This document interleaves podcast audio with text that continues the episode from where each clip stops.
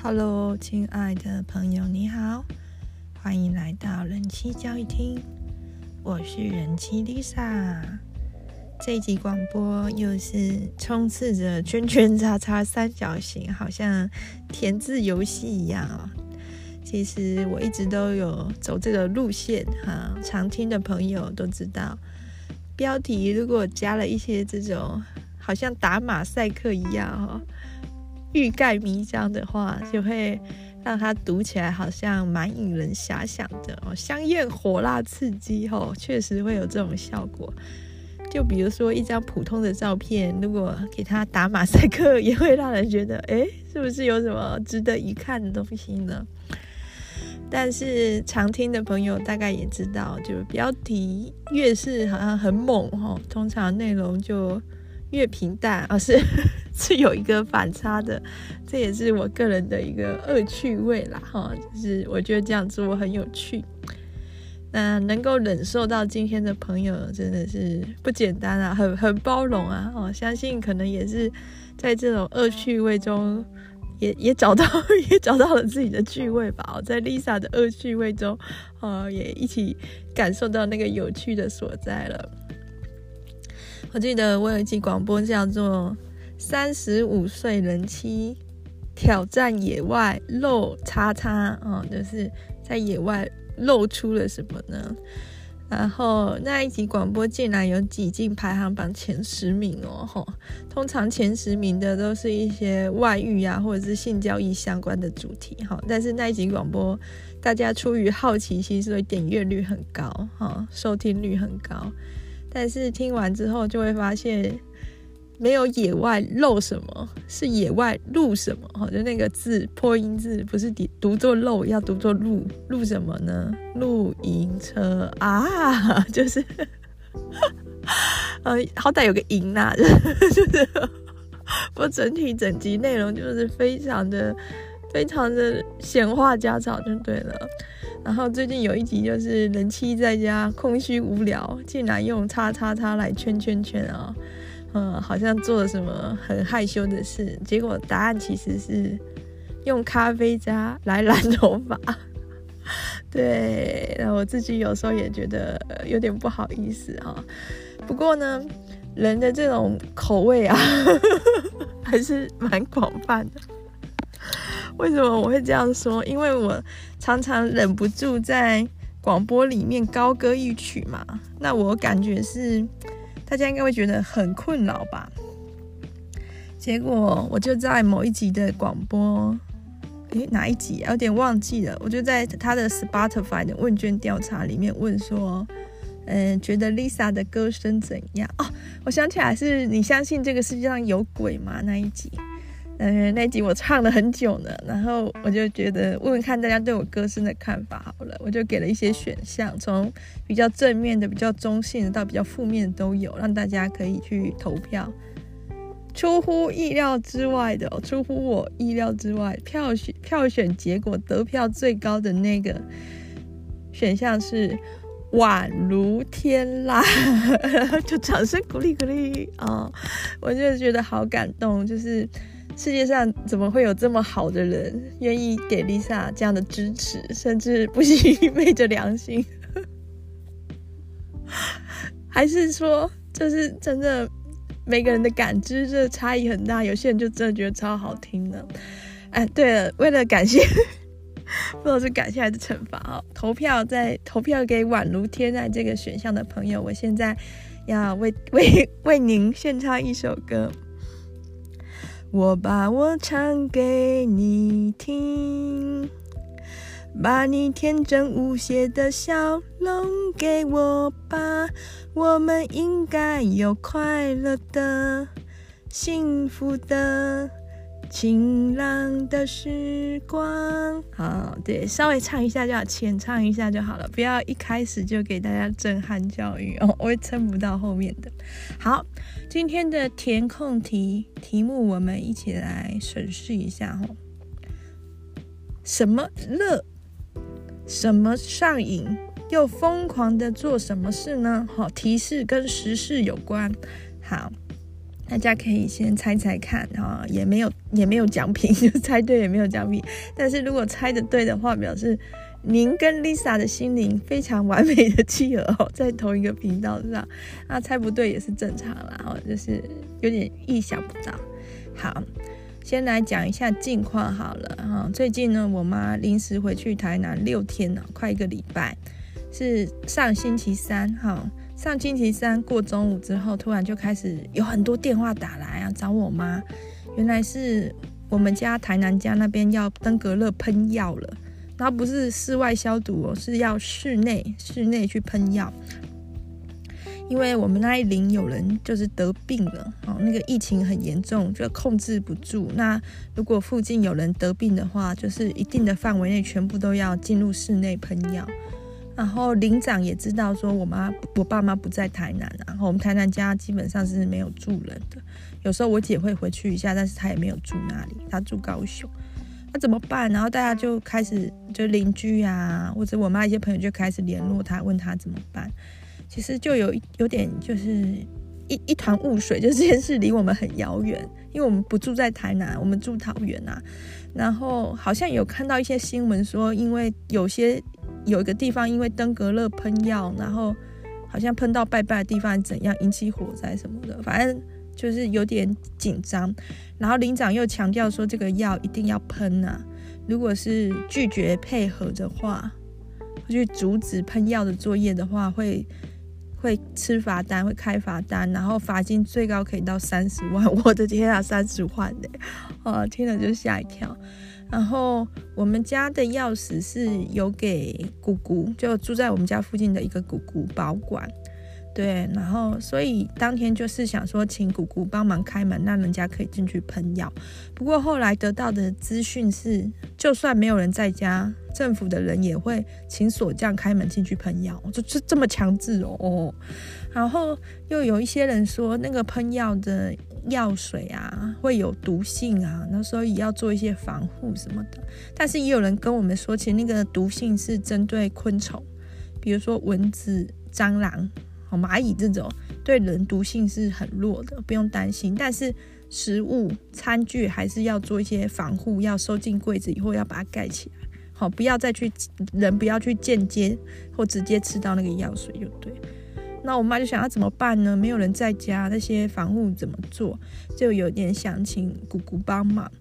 然后听他们沟通，我就知道，就是这个沟通 很无效，因为我妈就是说啊，不要给你的小夸哦，小夸把那米胚啊、棉层啊扛起来啊，小夸那就稍微怎么样，稍微盖一下什么的。我就想啊，这个这个就是很很不精准嘛，也不确。也不确切，也不量化，叫人家怎么做。然后我姑姑也感觉好像她觉得其实可以不用盖什么的，她也搞不太清楚状况。然后我看我妈就很担心的样子，她有说要不要不然她回去，我就觉得对啊，你就回去啊，就是这种状况就回去处理嘛。对，我妈就说就下定决心了，所以星期四早上她就搭车回去，但是她是自己回去。因为我爸回去就是定得啦，就是就是会占住沙发，让他没办法好好包家具而已，帮帮不上什么忙。再就是我平常上就是周一到周五嘛，上课时间、下课时间我要去接小孩。那如果我爸在家的话，他可以帮我顾一下小之宝，好陪小之宝看电视也好。那我可以一个人去接小孩比较方便。对，然后就决定把我爸留在这里。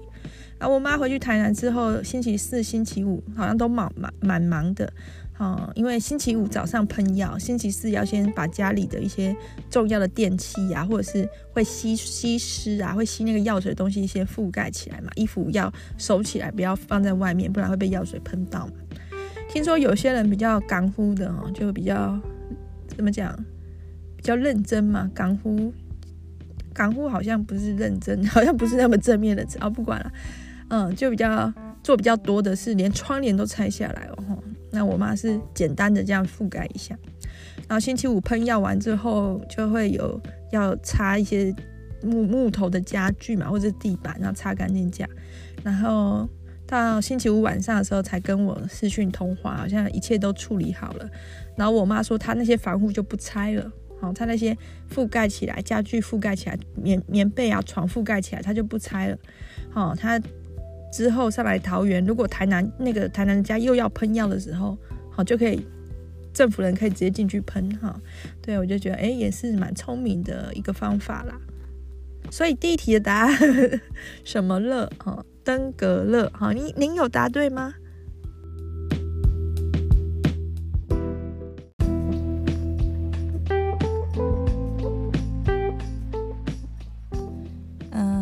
妈回去台南的时候，我觉得我是比较累，而且压力比较大的。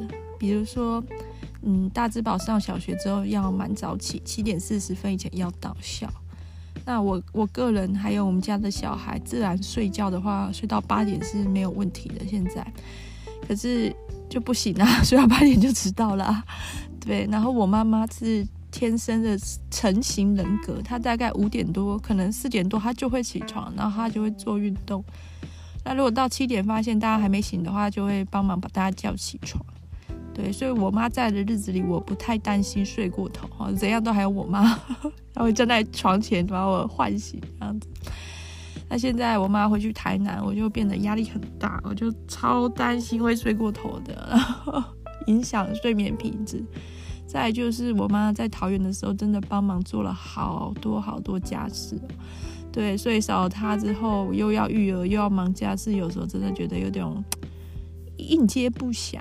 然后我先生呢，他的方法是，嗯、他就会把小孩子带出去玩，然后让我有一些空间时间做自己的事。但是呢，他们都会玩得超累，然后心情就会很不好，这种感觉影响作息，就有好有坏啦。不过我想，男孩子就是需要一点磨练，就是要，就是要操得很累，然后学会有一个坚强的体魄、坚强的心智吧，我也不知道。嗯、但是呢，我妈能回去台南一趟，我是觉得也蛮好的，因为她在那里朋友真的很多，她人缘超级好，好就是他要回台南的消息一一一传出，那个风声一传出啊，有一个一直有 call in，一直有电话打进来，要跟他约时间什么的，还怕约不到，哦行程排满满的，所以而且毕竟台南我们台南的家是他的房子嘛，哦，他对他一定是。有所眷恋，想要好好照顾的，所以我觉得让他回去一趟是非常必要，也非常好。那我爸就留在这里，我妈就是有点担心我爸。不过我我相处的结果起来，我爸好像没什么问题。我发现我爸他是退化的蛮严重的，不只是因为年纪，可能因为他常年服用躁郁症的药物，那所以他的听觉变得很不敏锐。反应也变得很慢，就是思考的时间跟讲话都变得像慢动作一样，整个人就像慢动作，有时候是不动作，这个一动也不动也有。然后我爸跟我妈很常因为这样吵架，就是我妈总觉得我爸是故意的，都装作没听见，事情都不做好，一起操你郎你，然后就。就是就觉得我爸是聋来怎样，然后又觉得我爸做事很不很不利落。当然啦，跟跟我妈比谁做事利落，他 好像音速小子这样子。我妈的那个语速跟行动速度都很惊人。然后，嗯、呃，我我观察到，比如说倒垃圾好了，我妈叫我爸公：“哎、欸，不是可以打哦。”那个语速太快了，我爸有时候啊根本没听到，或者不知道讲什么。然后这我爸消化反应的时间呢，我妈就生气了。哦，这个笨手提去改了，我讲几遍呐，就是要我说几次啊什么的。然后我爸他都还没有听懂我妈要他倒垃圾，就已经又听到我妈在骂他了。所以他那个脑啊，就是大脑都还没处理第一个资讯，已经第二个资讯进来了。然后又是漫长的那个作业反应，的笨手啦，我爸就崩溃了。然后有时候因为。我妈比较急吧，然后念到我爸也抓狂啊，不是被安诺啦，我爸也会吼回去。为了这种很小的事，真的是吵架，然后几乎他们的对话都是在吵架，很少看到他们和颜悦色的去沟通。然后有时候聊一些话题，就嗯没不是我妈交代工作，就是闲聊的话题，我妈也会觉得，哎，我爸讲话很慢，讲话不清不楚啊，头脑不清楚，怎样聊得很不愉快。那我自己是觉得这个可能没有办法，然后越骂也是就越钝而已，就是对脑的伤害可能会让我爸的反应更慢。我自己跟他的相处的感觉是要定定规矩，规矩要很简单很清楚，然后很短，都不惹，然 后就拿给他就可以了，然后不要给他太多资讯，反而会干扰他的作业。哎，但也不舍豆豆哎，现在一定要乱乱，就是我妈才会这样子。多功能型，我妈是很多功能型的人，所以她的指令常常也是很复杂。啊，你蛋仔回收蛋蛋的，嘿，罗啊，哎，get get get，不不不，啊，他会给很多指令，那我爸就完全不行啦，就宕机了。所以我就是就一一个动作，一一个指令，几个字这样子，然后交代完之后，比如说倒粪倒垃圾，之后我就要等五五秒钟左右，我爸就会啊倒粪哦这样子，然 后他就会拿去倒，我就说掉哦对。然后就会拿去倒，啊，就是还行啦，勉强还算是应付得过来啦。对，也没有什么惹事。然后我就发现，其实很多事我爸都知道也懂。就是我妈不在，我本来以为他会作息大乱，或者是卫生很差，就也还好，也没有。更令我惊讶的是，他竟然还想尝试洗碗，就是他吃完饭的那个碗筷碗盘，他会想洗。我的天哪！然后我就跟他说：“不用，不用，不用洗，我们放洗碗机这样子。”然后我也发现有一些我爸的坏习惯啊，根本就没有，就他就是为了气我妈，他就很喜欢在水槽那边磨磨蹭蹭。啊，因为我妈总是在忙啊，她只是可以一一口气做好多事，然后忙来忙去，比如说又备菜又煮水又熬红豆汤这样子。然后就很很频繁的会使用到水槽嘛，那个厨房我们家是开放式厨房，就是厨房那一块的动线，它会这样咻咻一直来回，啊，我爸就会挡路啊，或者是占用水槽啊，就会被我妈骂。可是像我相处的感觉，我我不会觉得我爸一直占用水槽，可能我也没有像我妈那么多那么勤奋，花那么多时间在厨房，所以我就觉得，哎，其实还好。我甚至会怀疑我爸是不是就是为了故意气我妈，在这还故意在水槽那边磨磨蹭蹭。然后我也就陷入一个两难，就是我一方面想要改善他们的相处状况，就已经那么老了啊，前半生固然发生很多恩恩怨怨、爱恨情仇，但是已经老了，这个剩余的十几年或几十年就好好的过嘛。可是我一方面也感觉到这好像就是他们的模式，就是他们就是这样在互动的，所以我也。不太清楚，但是如果我妈跟我爸为了小事真的吵太凶的话，我会直接叫他们停止。因为有时候我妈她会吵到她哑起来，就是她整个火气，她情绪控制不住。那她又不是身体特别好的，她有先天的一些心脏病，然后过去也有癌症病史，我就觉得不能这样子，这样子。我很担心会折他的手，所以当他情绪很难、很很真的非常起来，而且又是特别小事的时候，我就会阻止他，我就说好了，可以了，可以了。那我妈如果停止攻击的话，我爸也一定会停，因为我爸基本上就是 就是行为能力现在就很弱了，对，这种一点小感触啦。好好好，回到我自己身上，我我我最近蛮练习，就是察觉自己的心理状态，包含压力。然后为什么有压力？因为我发现，如果不我不认真的面对自己的烦恼或压力或不安全感的话，我会容易做其他的事情去转移。然后，比如说，我很容易用购物的方式去舒压，而且不是理性的购物哦。我相信可能。大家都会有自己特别偏好或喜欢的东西，然后借着购买这样的东西得到满足，让生活过得更好。我觉得这是 OK 没问题的，但是一切必须是在合理的范围内。像我会冲动购物到什么程度呢？就是我早就发现自己可能有容易购物上瘾的倾向，我什么都会上瘾啊，就是我玩手机也会上瘾，怎样都会上瘾啊，啊。好，这个是体质，因为像我爸也是很典型的容易成瘾的人，他对烟酒、槟榔一切坏习惯、赌博什么都非常容易上瘾。好，我我自己也觉得我可能跟他是同一类人，然后每次稍有要上瘾的时候，我就会想办法去梳理一下自己的心情，不要沉溺。然后我早就知道我可能会购物上瘾，而且也发生过几次。比如说在大只宝刚出生的时候，因为压力太大，我就会乱买东西，然后家里面就会多什么电动摇篮啊这种。或者是当大只宝几个月大的时候，家里面就多了一大堆工程车啊，挖透椅的挖土机、推土机、水泥车、飞机、船，就买一大堆啊。好，让我意识到这是我在逃避现实的方法，就是我有压力，但是我没有办法去。看清楚或没办法解决，我借着购物得到的快感，特别是拆包裹的那种哈，我并没有那么喜欢实体店购物，因为我觉得很累很烦，然后挑，然后要跟店员互动。但是我很喜欢网购，那我很喜欢东西寄来打开那个瞬间。那我发现我自己有这方面的倾向之后，我就严格的要求自己不要买那种非必需品。当然一定要买食物啊，不然就直接饿死。然后一定要买生活用品啊，不然怎么刷牙洗脸这些。啊，但是一些比如说像居家的装饰品啊，那或者是衣服啊、保养品，保养品被我归类为非必要用品哦。哎，因为我就是这么天生丽质啊，自己讲没有啦，就是我觉得可以，保养品是要有的，但是不要买到都用不完的那种程度。必要的当然是可以啊，比如说哎保湿啊、乳液这种，但是有时候像保养品，有时候会被它的那种。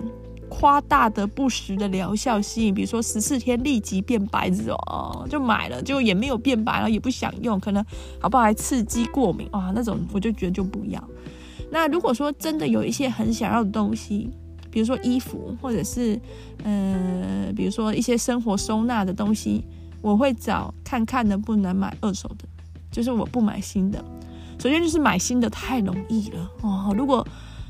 要买一个呃，比如说新的收纳架，真的是十秒内就几分钟内就很快可以买到，再利用网拍，好像就很容易冲动购物，或者是没有想清楚就购物。但是买二手东西就不一定有适合的啊，就要去找啊。但这个二手东西有的很旧啊，不行啊，所以这样子的过程中就有很多时间可以去缓冲思考。买衣服也是，因为我。曾经在一份薪水比较优渥的公司工作，那那就是我第一份工作，所以等于说，呃，我从一个穷人家的小女孩到台北，突然就有很多钱可以用。然后那个公司的氛氛围真的是非常喜欢购物，就是常常大家都在买买网拍这样子，那我也跟着。那个购物的风气多盛呢？就是有一些女同事她不想洗衣服，她直接买新衣服。然后就 就这么猛哦，然后家里面的脏衣服堆积如山，但是他直接买新的，对啊，因为工作嘛，然后花了很多时间，回家可能也累了，然后洗衣服什么的又不能马上穿，不如直接买新的这种感觉。那时候我也是有点染上这个习惯，然后衣服就买很多。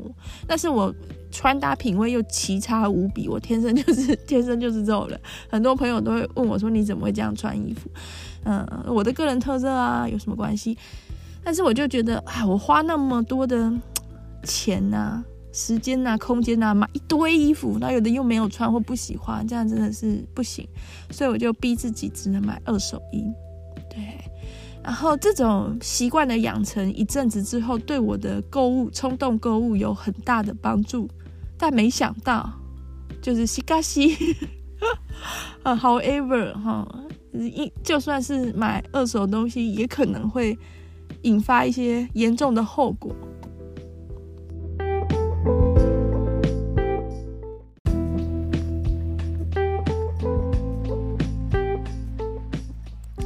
嗯，刚我刚开始买二手衣的时候，应该是两两年前嘛，两两三年前嘛。那时候我觉得二手衣的市场还没有很盛行，然后所以有些二手衣真的是应该直接拿去丢掉的那种，怎么会拿出来卖？可是最近哦，今年我发现很多的二手衣根本是全新的，就是可能卖家他也是网拍买来的，然后发现不喜欢或不合身，穿都没穿，洗都没洗就又卖掉。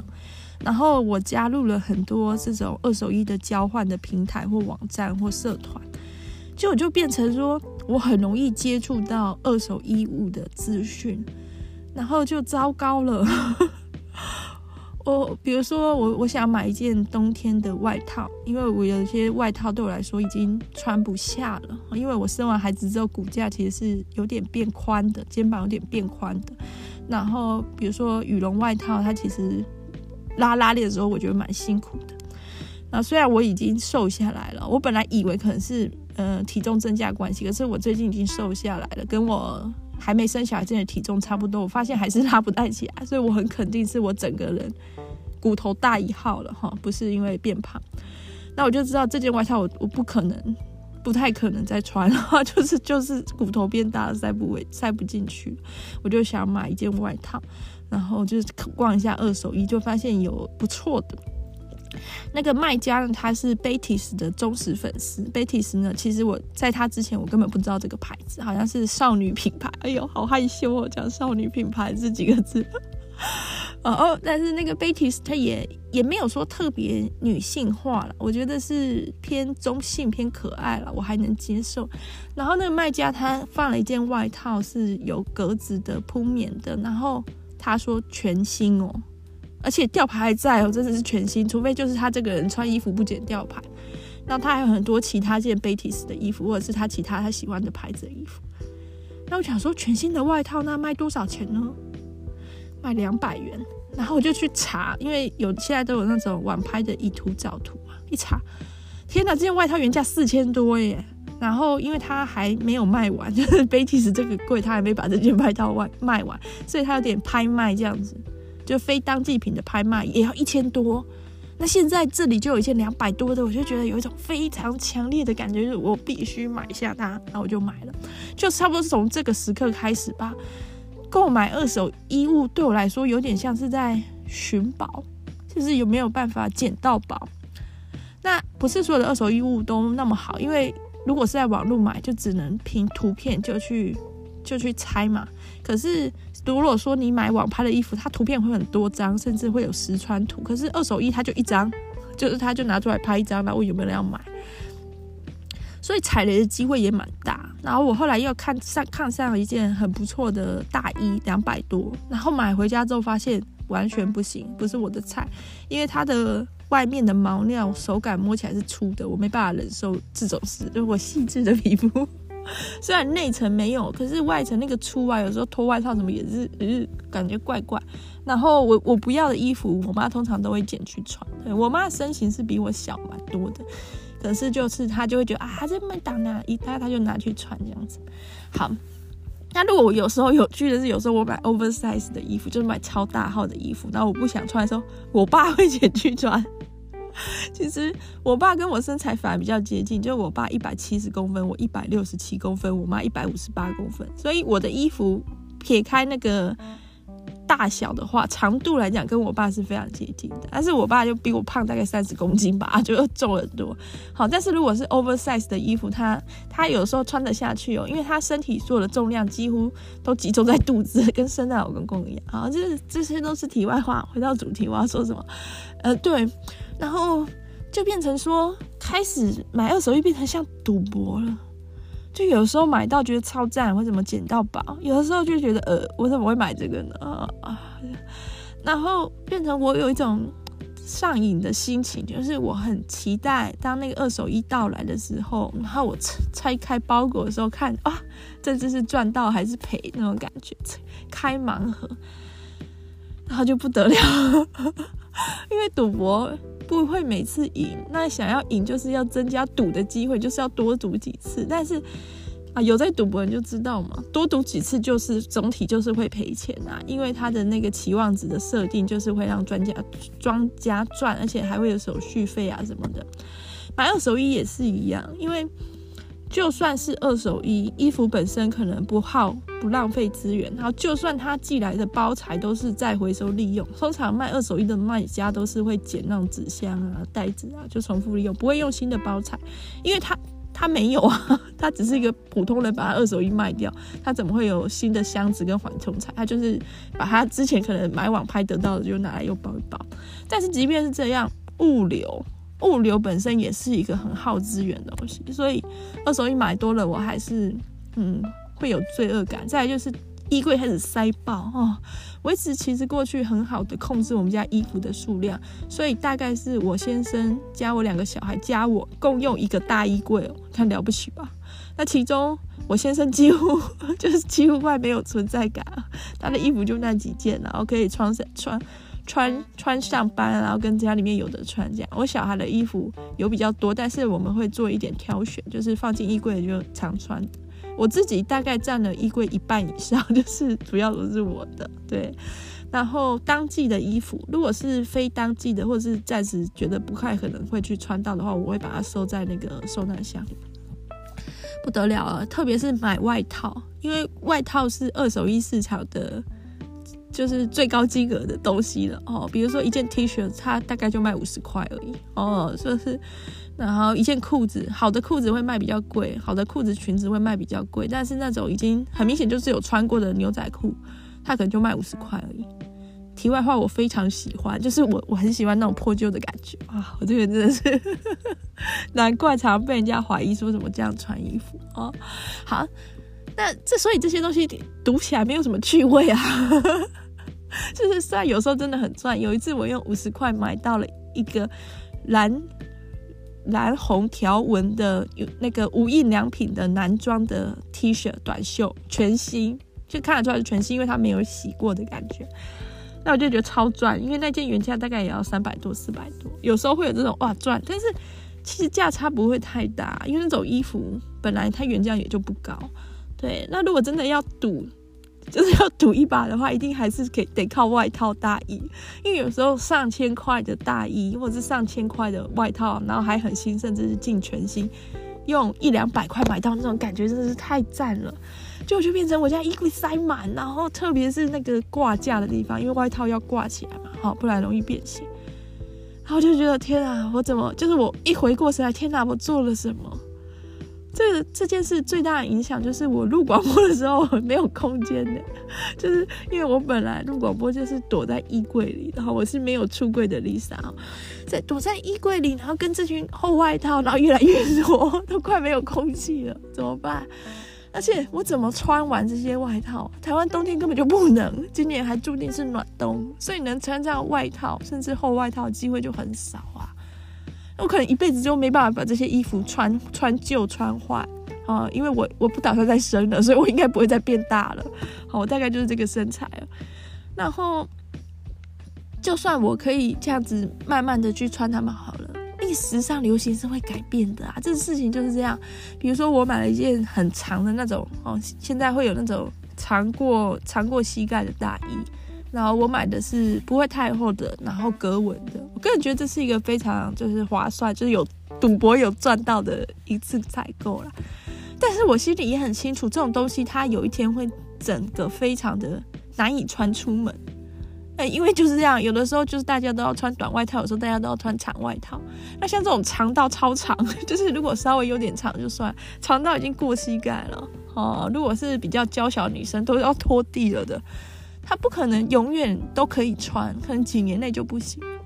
那我这么多衣服外套，这件又几年内不行，那它很可能在没穿多少次的情况下，它就再也没有机会穿了。天哪，我做了什么？就是那时候，这种时候我就会想啊，我就会了解到购物成瘾它带来的伤害，包含说，呃，除了可能对地球环境的，对自己的是更多，比如说。我的衣柜空间不够，我的收纳工作变得更加的繁重。哈，还有一种比较隐性的，就是消费就是在浪费。对，应该说消费有可能就是在浪费。有些消费是必要的，而且可能是做的很明智的。如果有理性思考的话，但是有些消费它就是在浪费钱、浪费时间、浪费空间、浪费地球资源。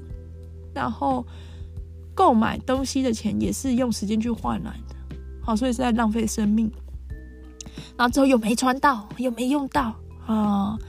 更可怕是，我觉得最大的隐忧，但是大家没有注意到，或者是只有我自己有这方面的问题，就是我觉得有时候消费它会被当成一个麻醉剂，一个止痛药，就是其实心里面是有一些状况的，有一些不安全感的，有一些痛苦的，但是不知道怎么去处理，可能连。到底那种感觉是什么，都有点说不太出来。但是就是很难过，或者是很生气，或者美送之类的，很不安。然后在消费的时候就转移注意力了，因为一直在滑嘛，一直在看要买什么。然后买下当下就觉得我好像做出改变了，做出了什么了。然后东西寄来的时候又会有一种新鲜感跟快感，然后觉得好像改变了生活什么的。我觉得这是很危险的，因为比如说，假如有一些疾病，但是一直吃止痛药的话，以为没关系了，以为不痛了，但是或许那疾病是必须要及早发现、及早治疗的呢，或者是在这个吃止痛药的过程中。那个病越来越严重了呢，哦，就好像饮鸩止渴一样，一直喝毒药来止渴，这样子是，我觉得可能是我我我个人最担心的一件事，好，就是在这个消费上瘾的这个议题上。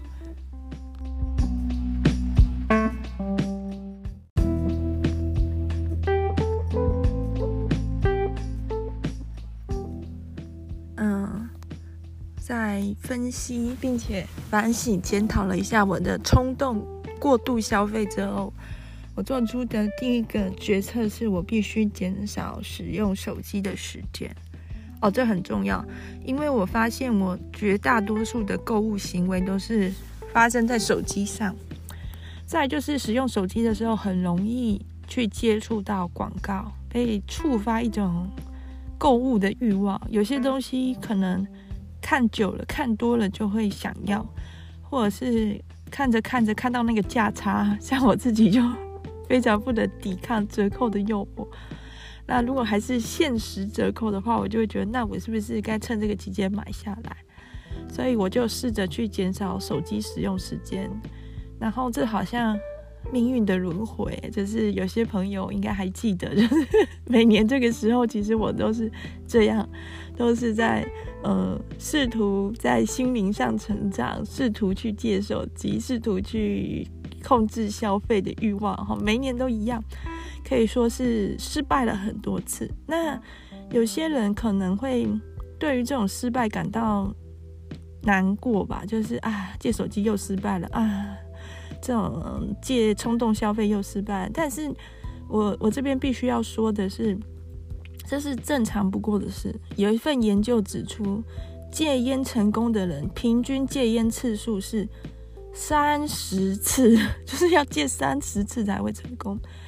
每一次的失败都是有意义的。那至少在那个进行的期间，好，就是在失失败之前，从开始到失败之间这段期间，确实就是有比较控制住啦，有减少一些自己不想做的事啦。好，再就是。每一次的失败都会让我更了解自己，好，让我们更了解自己啊。为什么这次又失败了呢？是哪里没做好？那为什么这次可以维持这么久的时间呢？是哪里做对了什么？好，所以我们可以从中看出很多的端倪，然后进一步的去调整。所以失败没关系，只要这一次失败比上一次失败又再进步了一点就行了。或者是说失败没关系，只要都还有再次挑战有。再次挑战的勇气就行了。那这里跟大家分享一下哈，一个号称最贫穷的总统，前乌拉圭的总统何塞·穆希卡，哈，何何塞，哈，就是西班牙文叫那个荷西的人好多。三毛的老公也是叫何塞。然后我那时候去古巴，那时候，呃，古巴的一个民族偶像诗人，哈。带有革命情感的诗人 Jose Marti 也是叫 Jose。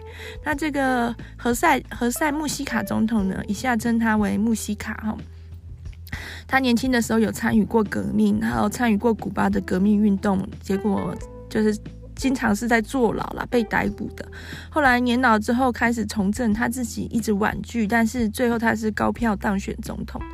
当总统的期间呢，他就是过着非常简朴的生活，也不住总统官邸，继续跟太太住在一个非常小而破的农舍中，开着车呢是二十五年，开了二十五年的金龟车，就是勉强能开的那种。哎、那种车超有 feel，真的，我我不知道大家大家怎么想，就是新车固然好，有很多电子设备的新车固然好，但是古董车的氛围跟情调是。没有办法被替代的，而且古董车它会有有一些声音，会有一个节奏感，坐过的人都知道，这其实是很棒的。然后古董车也好修啊，哦，因为现在新车电子设备使用的很多，有时候坏掉真的是，呃，维修起来是一定要进厂修的，因为自己不会修，然后费用啊或者时间都很惊人。可是古董车它就很简单，它就是个引擎加上一个空间这样子而已，所以。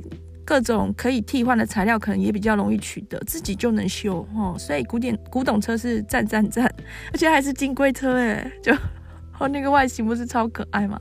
好，然后他的收入九成以上都捐出来，就他当总统的薪水，他自己觉得他花不到花不到那么多，所以都捐出来。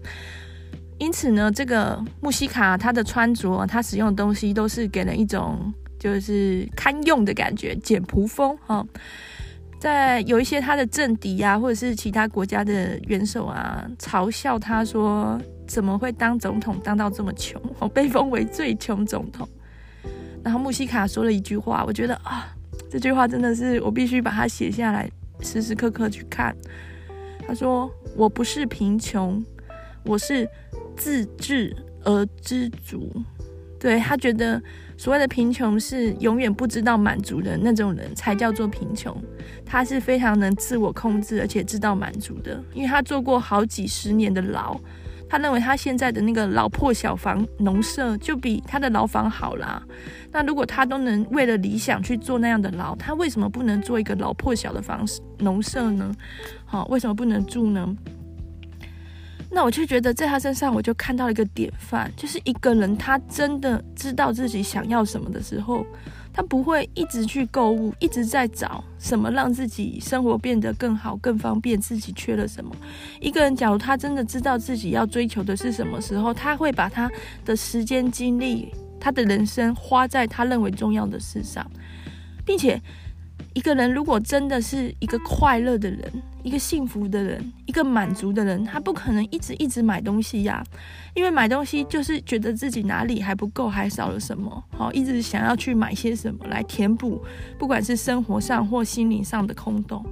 对，然后但是穆西卡他是伟人呐，他是伟人，我只是个普通人，而且我想我在普通人的这个光谱里面是比较偏废的那种。比较 比较废废的那种普通人，还不是比较上进的普通人，而是比较偏废的。所以我崇拜他，他是我的一个理想，我的一个明灯，一一个方向，但是很难做到。老实说，就是很难做到。哦，但是呢，他也有其他的名言哦，非常的鼓舞人。就是后来他因为二零一九的那个武汉肺炎，哦，或者我们不能说他武汉肺炎哦，COVID-19。然后加上他认为那个时机点，他继续从政已经帮助不大哦。就是那时候的他原本是参议院的议员，他就那时候决定退出了哦。就是总统卸任之后，他又去当参议院的议员。然后他后来觉得他必须退出政治生涯了。然后他在辞职的时候说：“生活中的成功不是胜利，而是每一次跌倒都重新站起来。”哇，不行了，这个真的太太打中我的心灵了。就是这样，就是这样，就是像我像我这样的普通人，就是会一直不断的犯错，然后陷入一种自我嫌恶，就啊，我怎么又失控了啊？我做了什么？回过神来，我怎么买了这么多外套啊？我又成为资本主义的帮凶，就是我一边批判着资本主义，一边又沉沦，又中了那个广告的陷阱，又中了那个 FB 拍卖社团的陷阱。但是没关系啊，这就是这就是我的生命，我这个人大概就是这样。但是我能做的，我能所做，我我所能做的革命，就是我不要被击倒。我可以一次一次的被击倒，但是我终究有站起来，然后迎接下一次再被击倒。对。那我这次借手机的策略是什么呢？因为我失败太多次了。哦，真的，所以那个策略一定要调整的。我不可能期待用用一样的方法达到不一样的成果。这句话据说是爱因斯坦讲的，但是有非常多的考证认为爱因斯坦并没有讲出一句话啊，就是期待用同样的方法却做出不同结果的人是疯子，或者是傻子，还是怎样哈？但是据说爱因斯坦没有讲，据说是爱因斯坦讲的，也据说爱因斯坦没有讲，但是还不重要啦。然后谁讲的不重要，这句话是对的。我不可能一直用着同样的方法，却期待发生不一样的事，除非时空背景跟人有很大的改变。但是短期内这一两年内可能还没有，所以我就想了一个新的方法。好，这个新的方法叫做做一休二。啊，这个做一休二就是一种，呃，念起来好听吧？也简单来说，就是我一小时使用手机的话，我下面两个小时就不能使用。呃，这样我觉得可以有效的控制我手机的使用时间。再来就是我可以使用的那一个小时，因为我有很多真正重要的事要做，比如说我可能要帮小孩子拍照啊，比如说我可能要订票啊，我可能要排行程啊，或者是出去玩订住宿啊，跟朋友聊天啊。十一月底的时候要跟大学同学女生，啊，女生要强调哦，也不用强调啦。其实我跟后来的朋友有在联络，大部分都是女生朋友了。就是，对啊，我觉得，呃，也不是说男女有别，或者是我要去划清界限，也不是，就是可能都是女生比较能共鸣一些事吧。哈，我跟大学，虽然我大学念的是一个男生为主的科系，但是我们有几个。女生朋友建立起了情比金坚嘛，这种五朵花的情谊哦。那我们约好这个十一月底要一起去玩，非常不简单哎。以前的话是差不多一年可以出去玩好几次吧，就是过夜的那种旅行，可以很常去，然后去很远的地方，比如说垦丁，甚至一起出国。我们一起去过清迈，一起去过日本。但是开始就是工作一段时间呢，有各自有各自的生活跟家庭之后，发现哎呀，约出来聚会时间有够难乔，然后甚至有小孩之后，因为现在我们五个人里面有两个都已经有小孩了，哇，那个就是一年能出去一次就很不简单哎，就是感觉好珍贵哦，然后当然就会有很多事必须去联系呀，那就一定要用手机啊，总不能写一封信吧。当我寄到的时候，就已经旅行都结束了。哦，对。那如果我在能使用手机的一个小时，有很多真真正重要的事必须做的话，我想我拿来真正重要的事包含看日剧。对，就是我会珍惜这一个小时。那我拿来乱花或者是疯狂买东西的时间，我觉得应该就会减少。哦，目前是这样的，试行看看。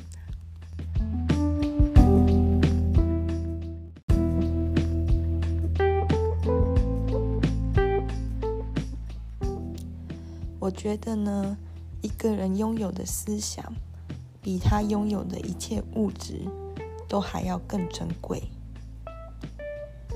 因为思想它没有办法被摧毁，没有办法被夺走，而且思想它比物质更能够代表一个人，体现一个人的精神。同时，思想有非常强大的影响力。是可以穿越时间空间的限制，去不管是改变自己、影响别人，甚至改变世界的。讲是这样讲啦，想是这样想啦。好，但是我的现况是，就是诚实的来说，就是我的思想可能就是还不够，我的思想的深度、广度、强度。还不足以让我有能力去抵抗物质的诱惑，比如说，Momo 跟 New Balance 双十一合作的特惠，我没有我没有收钱，我不是在业配。我的意思是说，当看到一双鞋子原价三千多，限时特价一一一一的时候，我就，即便我并没有真的想要需要那双鞋子，好，甚至连想要可能都还好，但是我就会。有一种难以控制自己啊，就是缺乏自制力。那怎么办呢？感受到自己思想的不足，我决定就是借一下别人的思想来用。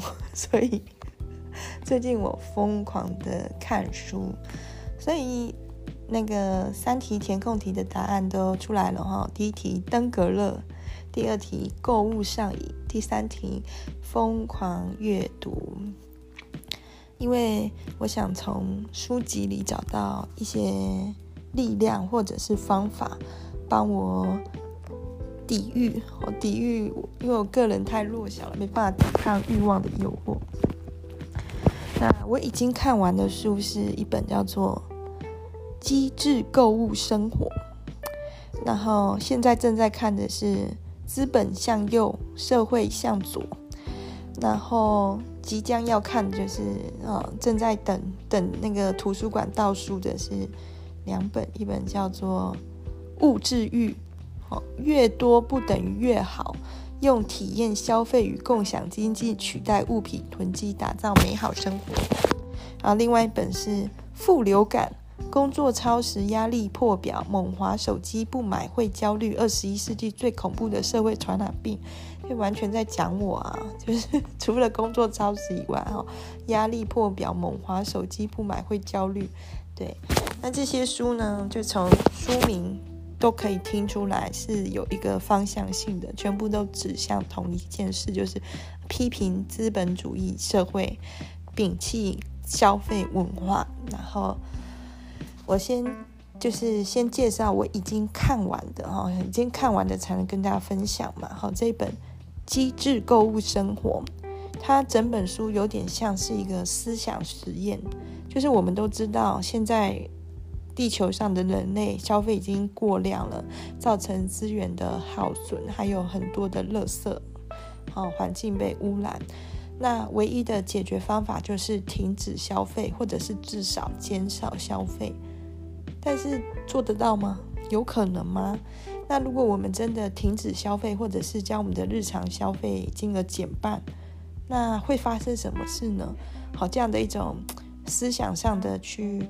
模拟旅行这种感觉哦，然后作者就会在书里面讲了很多，我觉得这是一本好看的书，就是有很多有趣的资讯，有趣的一些嗯数据，比如说，如果我们都不再消费，受到立即的最大影响的会是什么呢？书里面有提到，应该就是成衣业。因为事实上，现在大部分的人衣柜里拥有的衣服数量都可以穿一年以上没问题，根本不需要买新衣服。那有些人他是还在长大，比如说像小孩，那或者是体型在改变，比如说孕妇或者是变瘦变胖，那一样啊。因为大家每个人的衣柜里面衣服的量都超过，就可都可以穿上几年没问题，所以只要交换衣服就可以了哈。或许我的小孩，比如说一两年内他就长大了，现在衣服穿不下，但是别人的小孩也长大了，所以比较大一点的小孩的衣服可以给我小孩穿，对，这样子。那有些人就会担心说，那如果大家停止消费或减少消费，那成衣业的相关人不就相关的人员不就会失业或受到很大的冲击吗？这点很有趣的，书里面有说到哦，就是访问了很多专家学者，一些研究调查后。当下会有一个冲击，但是长远看来是好事，因为其实成衣业就是一个血汗产业，特别是快时尚，它压低了衣服的单价，所以我们可能在 H N N 啊、Zara 啊都很轻易的可以用几百元买到一件衣服，但其实那个衣服完全没有反映它的成本，在它生产链的每一个环节，它都是极尽的压榨，比如说印度种从印度种棉花的农民开始，可能就是。嗯，过得很辛苦，没有保障的生活，然后过度的种植棉花，可能也影响了当地的水资源的分配环境。然后到纺织工人，然后染料工人可能是暴露在一个化学药剂、离癌的高风险。然后到成衣厂的工人，薪水非常的低，然后女工可能工作整天都不能去上厕所，得尿道炎。但是这些全部都没有反映在它的售价上。衣服的售价就是一个最大利益考量。卖太贵的话，大家可能就会就比较少人买，哈，影响销量。卖卖卖太便宜的话，可能获利就会减少。用这样的策略去定价出来的，并没有考虑到生产链上对环境或者是对生产功能造成的伤害都没有，要地球自己去吸收，或者是要那些工作人员自己，去吸收。所以长有长久看来，如果成衣业去减缓生产或甚至消失的话，就或许还是件好事，或许那些地区的农民可以改种其他的作物，不是那么受限于成衣采购商。好，或许那些比如说孟加拉、尼泊尔的成衣工人，他们可以去做其他的事。对，而且成衣现在的成衣越来越讲究一种廉价，就是为了压低成本，布料也很差，做工也很差，穿没多久就会坏掉。那这其实是必须要去思考的，这样做对吗？如果一件衣服穿没几次就变形、就破洞哦，嗯，就纽扣就掉了，那它就变成垃圾了。那我们能不能去做出比较坚固耐用的衣服，即便它稍微高价一点也好？那我们就买少一点衣服就好了。另外，书里面还要提到一个很有趣的事情是，并不是所有人都过量的、过度的消费。这些过度的消费主要集中在已开发国家，而且是高度开发国家，比如说美国。照美国人的消费习惯的话，五个地球都不够，就是所要的资源量超大的。可是有些地区，比如说像阿富汗，如果大家都知道阿富汗的人民这样生活的话，半个地球就够了哦，可以维持平衡，而且还绰绰有余。那他书中举出完美的典范是厄瓜多。那如果照大家知道厄瓜多的人民消费的话，一个地球是刚刚好。那是一个怎么样的生活呢？就是大家吃得饱，也有衣服穿，然后也有球鞋，也有的人都有房子住，然后也有电器用品，但是都很适量。比如说电视就是一个家庭就是一台，哦，比如说衣服就是刚好够穿这样子，鞋子也是，然后穿坏就再买。食物也是，就大家都吃得饱，但是并没有。吃很多，或者是并没有吃很多肉，哦，是一个造成地球负担比较小的生活法。那大部分其实地球上大部分都是这样子，没有过量的消费在生活的。有些是被环境限制，比如说，呃，住在偏远地带的人，住在山上的人，交通不便地方的人，甚至沙漠里的人。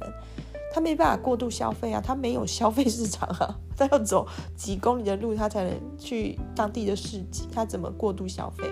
好，然后也没有网拍，不可能天天买东西，或者是有一些人，他的可以支配的收入，恰巧是他的生活，就是他维持日常生活，差不多就把他的收入花完了，那他怎么过度消费？哦，他就是他就是过过完日子就就没有钱了，对。那我就觉得，像我爸妈也是没有什么过度消费的，而且他们还会为我的过度消费买单。就是如果我食物买太多，东西买太多，衣服买太多，他们会帮我去去消耗，对，感恩呐、那其实我们的上一代就是这样把我们养大的，就是他可以，嗯、用一个不是很高的薪水的收入养活一家子人，哦，都有小孩，甚至可能有些家庭小孩不少。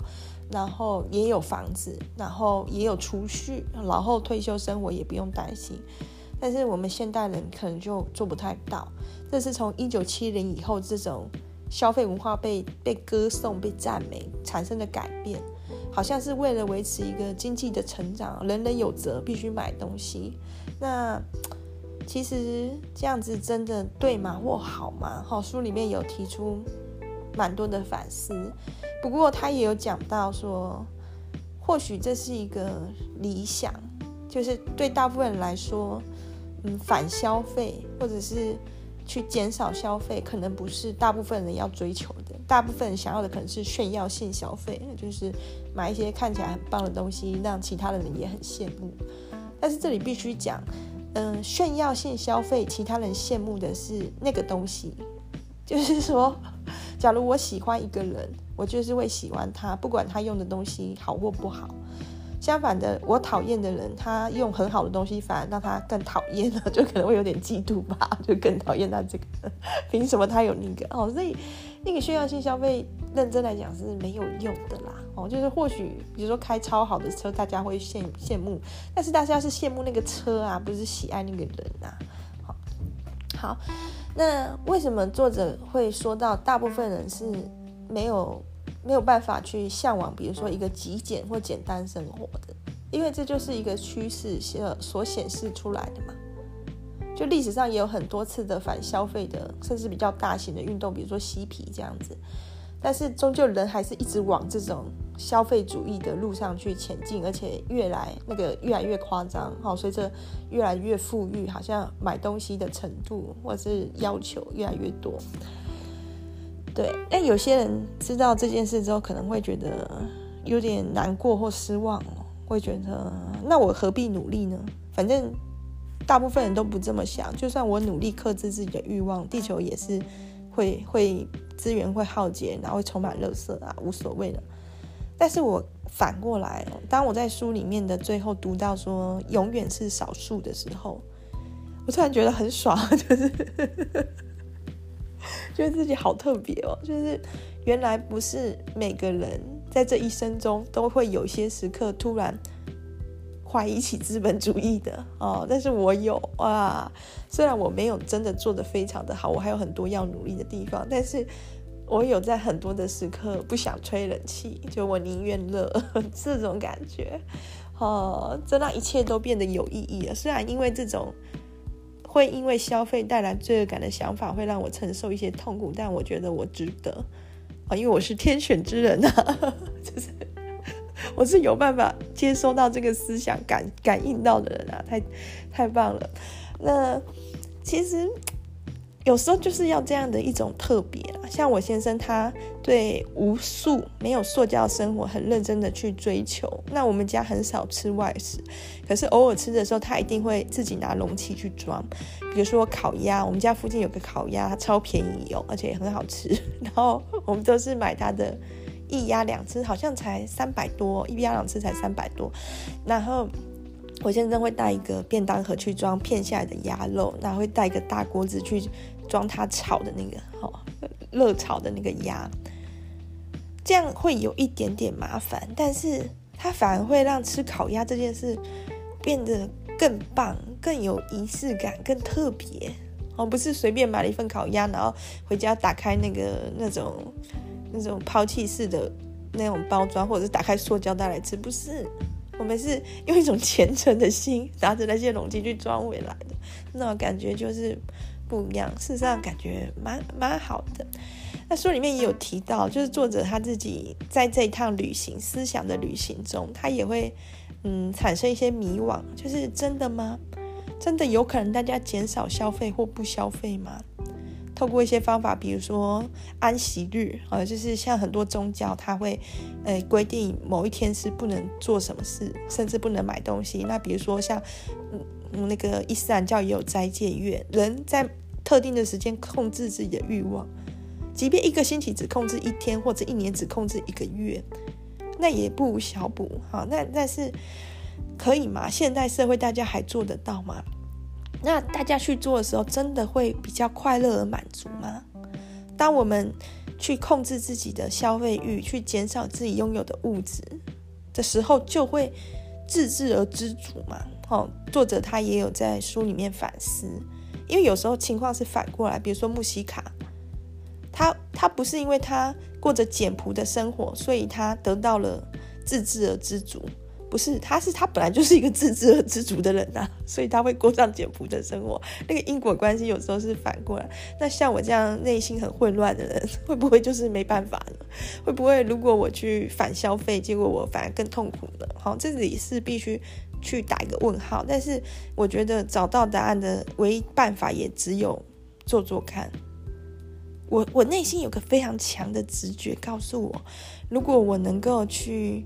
抵抗种种的欲望，我觉得抵抗一个欲望，抵抗一个诱惑，比实现一百个欲望是来的更重要的，因为那才能证明自己的能力。而如果去实现那一百个欲望的诱惑，那你就会迎来一千个跟一万个而已，就永远有更多。对，我的直觉告诉我，如果我能够拥有更少的东西，我的家能够更简单，我是会。心灵更平和满足的，为什么呢？因为东西很多，整理起来就很累啊，就是这就是很容易想象的嘛。呃，买了太多的二手衣的外套，这样子我光是把它们挂起来，决定哪些要留下来，啊，不留下来的怎么办？是不是又要拍卖掉？就很多工作啊，就很烦啊。那如果一开始能忍住那个欲望，不就好了吗？所以我的直觉告诉我，我去，我要去迎向一个。更简单的生活，更简朴的生活，我才能够真正达到一个心灵上的满足。那就算我的直觉是错的，比如说，呃，我开始又又再一次的，对，又再一次，一次又再一次的去抵抗手机的诱惑，去反消费，然后去反浪费，可是最后我还是失败了。而且可能这一次我撑很久，我撑一两年，哦，就过了简朴的生活一两年，就发现不对，我就是要买东西才可能快乐，消费主义才适合我。那也没关系，知道吗？就是至少这一两年内我有试过了嘛，我有少买了嘛。再来就是，如果我这可以不消费或少消费一段时间，那我就会多很多钱呐、啊。就是就是这样啊。那多的那些钱，到时候即便我很肯定的消费主义才是唯一王道，我也有钱花，不是吗？所以做这个努力是就是一定要做，而且一定不会后悔的。对，然后这就很像。对，我很喜欢的 陈奕迅的一首歌《稳稳的幸福》，我我就不用我天籁宛如天籁的歌声唱给大家听啊，因为我也只是最喜欢那个稳稳的幸福的一句话。好，那段那句歌词，好，最喜欢那句歌词是这样的：有一天开始从平淡日子感受快乐啊，对，这就是我要的幸福，就是。有一天我会发现，其实我很棒，我很好，我现在生活也很满意。我想要的努力的方向就是这个。那我必须 先从少用手机开始，对，我要去努力了。那不知道，也祝大家都能开始在平淡的日子感受到快乐，或者是听我的广播感受到快乐吧。嗯，好，下次再聊喽，拜拜。